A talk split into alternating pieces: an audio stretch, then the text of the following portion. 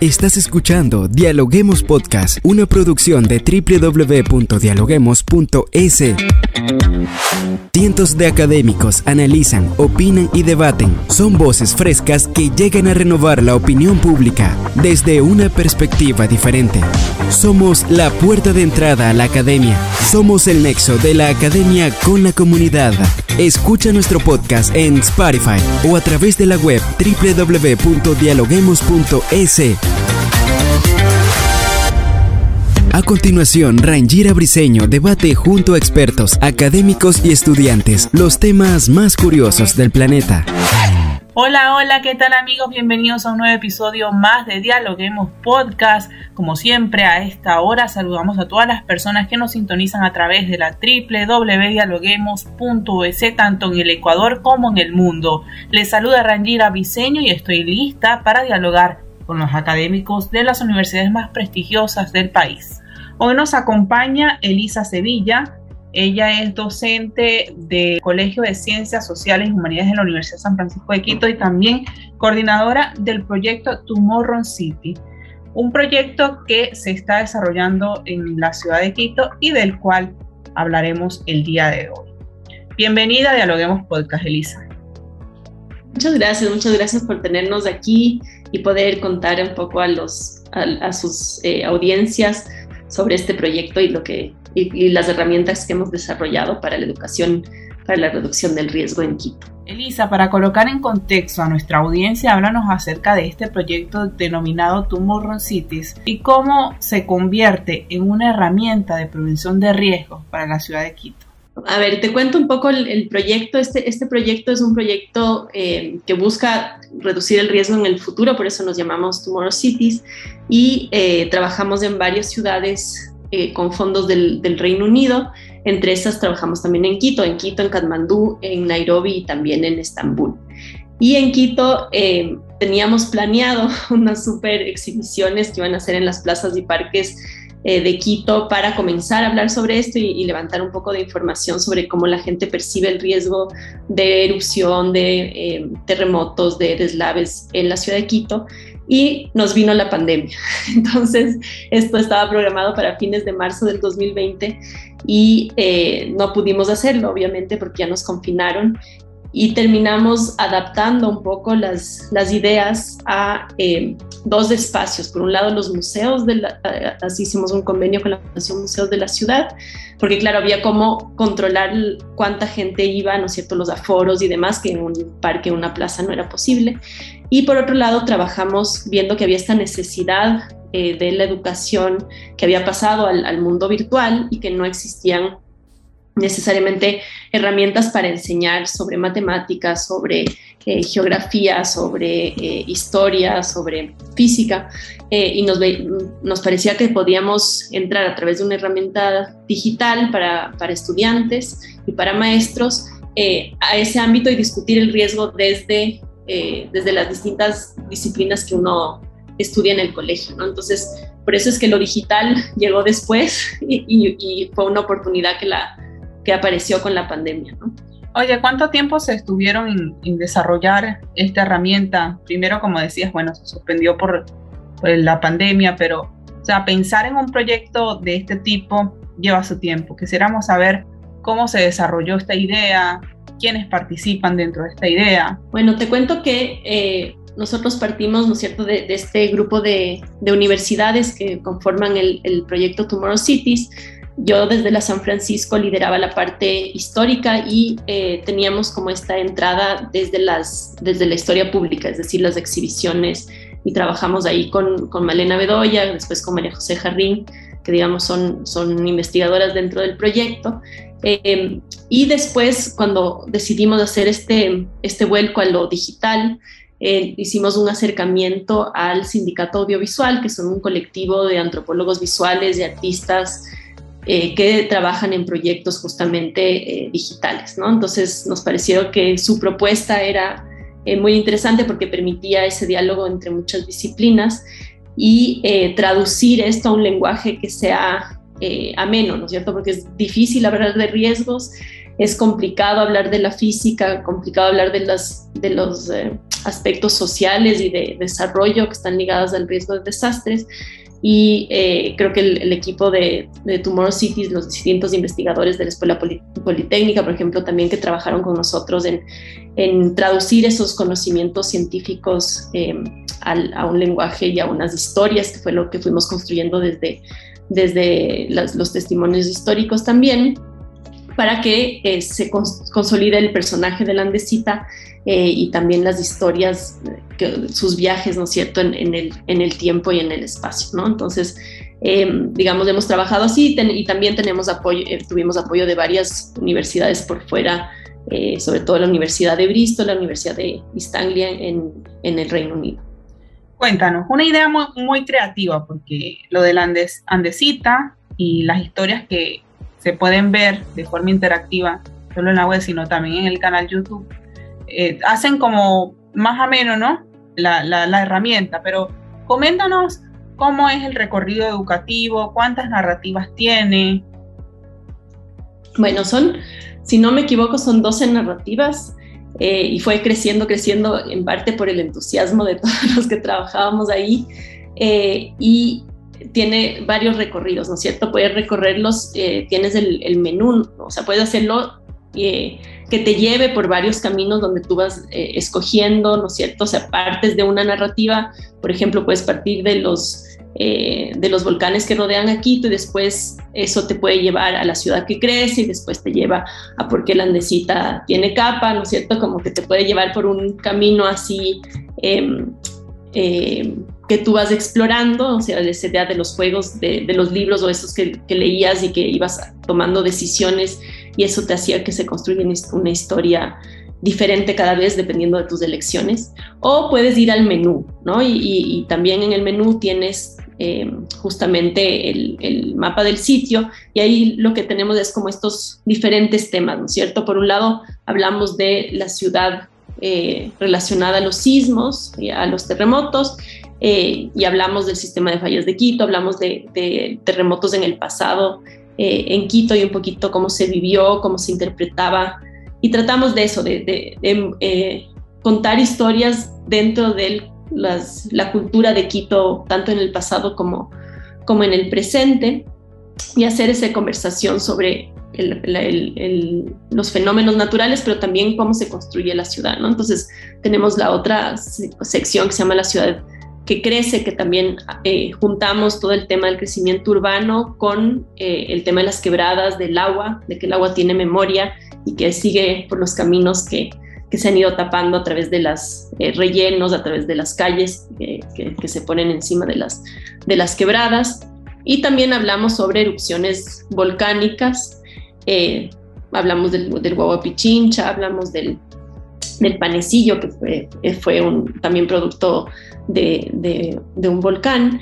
Y eh, eh, ahí es bien interesante porque hablamos de, también de esos viajes al futuro, poder imaginarnos si tomamos, qué decisiones tomamos ahora afectan cómo podemos eh, vivir uno de estos eventos en el futuro y el impacto que puede tener en, la población y en la ciudad. ¿no? Entonces la viaja a un, a un escenario utópico donde hicimos todo bien, tomamos las decisiones correctas ahora y entonces se vive esto, pero no es un drama. Eh, y por el otro lado, cuando seguimos haciendo lo mismo, construyendo donde no debemos construir, sin hacer caso a los científicos, eh, donde no se tomen en cuenta las poblaciones más vulnerables, etcétera, y eso termina en un caos, ¿no es cierto? Entonces, con mucha gente afectada, mucha infraestructura afectada. ¿Cómo fue eh, recoger todos estos datos? A ver, te cuento, como tenemos ese equipo interdisciplinario, entonces los, las historiadoras, entre esas María Antonieta Vázquez, eh, que trabaja conmigo, justamente se fue a los archivos, ¿no es cierto? Que es lo que hacemos los historiadores, que es ir a buscar esas, esas huellas del pasado eh, y encontrar estas historias a través de las cuales eh, los creativos del sindicato, en, particular Paul Narváez y Cassandra Sabag, armaron las historias, ¿no es cierto? Entonces tenemos esta, esa combinación de tener evidencia histórica, eh, pero también la, creatividad de eso, de imaginarse un viaje al futuro o imaginarse un viaje al, pasado. Eh, también incluimos datos científicos, porque también trabajamos con investigadores desde, desde la geología y desde la, desde la física, de la, de la ingeniería, para también eh, articular justamente cómo fueron esos eventos y qué es posible que pase en el futuro, ¿no es cierto? Tampoco es que es un vuelo de ciencia ficción total, sino que sí está basado en las... Eh, en, lo que se espera desde lo que se conoce con la ciencia. Claro, todo está sustentado, como bien se dice por allí. Ahora estaba leyendo algo muy importante y es que están dirigidos a estudiantes entre 15 y 18 años que cursan estudios de bachillerato en el distrito de metropolitano de Quito. Entonces, ¿cómo hacer para que los jóvenes y los adultos se involucren con esta página que de forma interactiva muestra los riesgos de la ciudad? Entonces, sí, nuestro, digamos, nuestro objetivo o audiencia objetivo es sobre todo los chicos de bachillerato y los profesores de bachillerato, pero la página puede ser navegada por cualquier persona. Eh, digamos que tiene una, una, una de las secciones que justamente son la que es el contenido para las aulas, que donde tenemos, eh, digamos, unos ejercicios que proponemos para que los profesores eh, utilicen la página en sus, en sus clases, tanto de de literatura y ciencias sociales, como de, física y de ciencias o de ciencias naturales, etc. Pero claro, cualquier persona puede acceder eh, y creo que lo lindo de hacer un proyecto que comunica a gente joven es que todos nos, a todos el, simplificar hacia gente, hasta, hacia gente más pequeña o gente joven también hace que todos podamos entender, ¿no es cierto? Entonces sí, cualquier persona puede visitarlo y eh, solamente tienen que eh, entrar a, ¿no cierto? a la web, poner reducir riesgos en Quito.com y eh, ahí ya van a encontrar toda esta plataforma que como, como hemos hablado tienen varias secciones y vas navegando y vas... Y, y tienes que hacerlo, como dice la primera página, con calma, puedes volver varias veces, o sea, es bien grande y no significa que tú te la tienes que revisar toda de, un, de una vez, ¿no es cierto? Sino que puedes ir encontrando cosas interesantes eh, en diferentes momentos dependiendo por dónde, por dónde entres, qué es lo que estás buscando. Claro, entiendo. Ahora, eh, esto se el proyecto se presentó como tal el miércoles 23 de marzo. Luego de la presentación quisiéramos saber cómo va a ser la promoción de esta herramienta tan interactiva. Entonces, sí, eh, digamos, la, plataforma la terminamos a comienzos de, este año, eh, del 2022, y comenzamos haciendo una campaña en redes. Entonces, sí, Landecita, que es el personaje principal, eh, tiene un canal de YouTube, tiene un Facebook, tiene un Twitter, tiene un, Instagram. y posteamos historias también alrededor de, de esas redes sociales. Eh, entonces ha sido como una estrategia eh, para, llegar a mucha gente, ¿no es cierto? Por otro lado, hemos hecho acercamientos al Ministerio de Educación eh, y también a la Secretaría de Educación del, municipio de Quito para que comiencen a utilizar esto en, las aulas de los colegios de Quito. y efectivamente hemos elaborado un curso para que se llama de herramientas pedagógicas digitales para docentes de bachillerato eh, en la ciudad de Quito, que comenzó eh, el, mes pasado y em, estamos, ¿no es cierto?, en, las, últimas, en las últimas semanas de, clases y eh, además de, aprender, ¿no es cierto?, sobre, sobre cómo utilizar esta página para enseñar. en estos cursos también les enseñamos otras herramientas digitales y entre esas, por ejemplo, cómo hacer un podcast, cómo puedes hacer em, a través de estas herramientas narrativas, ¿no es cierto? Eh, ejercicios en clase, ¿no? También eso estamos eh, aprendiendo en estos cursos. Y la idea es ver si es que eh, se amplía a otros, a otros colegios más adelante, ¿no es cierto? Ahorita estamos como terminando esta primera fase de promoción y habrán, habrá otras promociones, pero es muy amigable y la gente también la puede, la puede acceder sin, sin esas capacitaciones. Elisa, por ejemplo, ¿cómo hacen los colegios que están interesados en recibir esta asesoría para comunicarse con ustedes?